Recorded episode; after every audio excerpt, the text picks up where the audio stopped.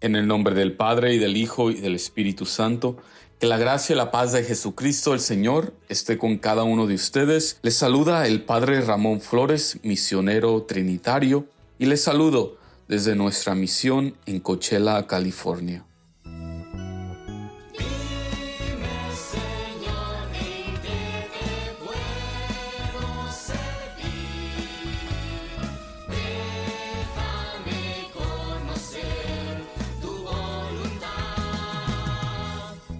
El miércoles pasado comenzamos la cuaresma.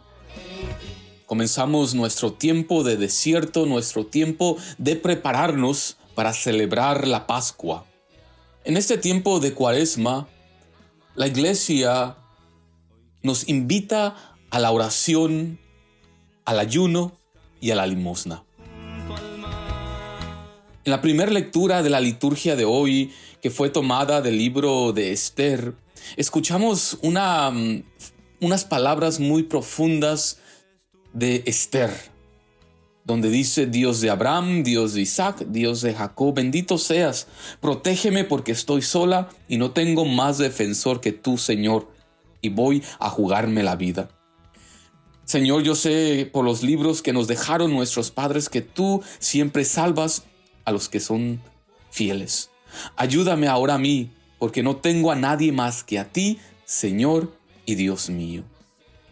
Estas palabras de Esther que le dice a Dios en su profunda oración es lo que cada uno de nosotros está llamado a imitar, a imitar ese abandono total en las manos de Dios, abandonarnos en las manos de Dios, porque la oración es entrar en esa relación con Dios y abandonar todo nuestro ser en Él. En el Evangelio de hoy escuchamos que Jesús nos invita a pedir, a tocar y confiar que tendremos una respuesta generosa de nuestro Dios.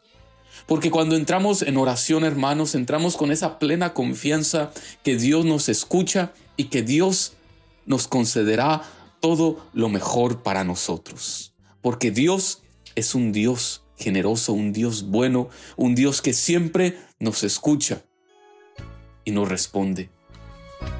Toda oración es respondida por nuestro Dios. No a veces de la manera que queremos, pero Dios siempre responde a nuestra oración. Al reflexionar en este día sobre la oración, Preguntémonos cuántos minutos, cuánto tiempo pasamos en oración en el día. ¿Cuánto tiempo le dedicas a nuestro Dios para estar allí ante su presencia, abandonando todo tu ser, abandonando todos tus problemas, todas tus necesidades? ¿Cuánto tiempo al día dedicas en la oración? Y que al seguir caminando en este camino cuaresmal, renovemos nuestro espíritu de compromiso de estar en oración. Y que nuestra oración se, se transmita, se deje mirar en nuestra manera de vivir. Pues la oración, hermanos y hermanas, se refleja en la manera en cómo vivimos nuestra vida. Nuestra oración, nuestra relación con Dios se manifiesta, se refleja en la manera en cómo vivimos, en cómo tratamos a los demás. Jesús termina diciéndonos en este día, traten a los demás como quieren que ellos los traten a ustedes. Y cómo llegaremos a tratar a los demás dependerá mucho de cómo oramos cada día. Pues que nuestra oración, hermanos, se transmita, se manifieste en cómo tratamos a los demás con amor, con amabilidad.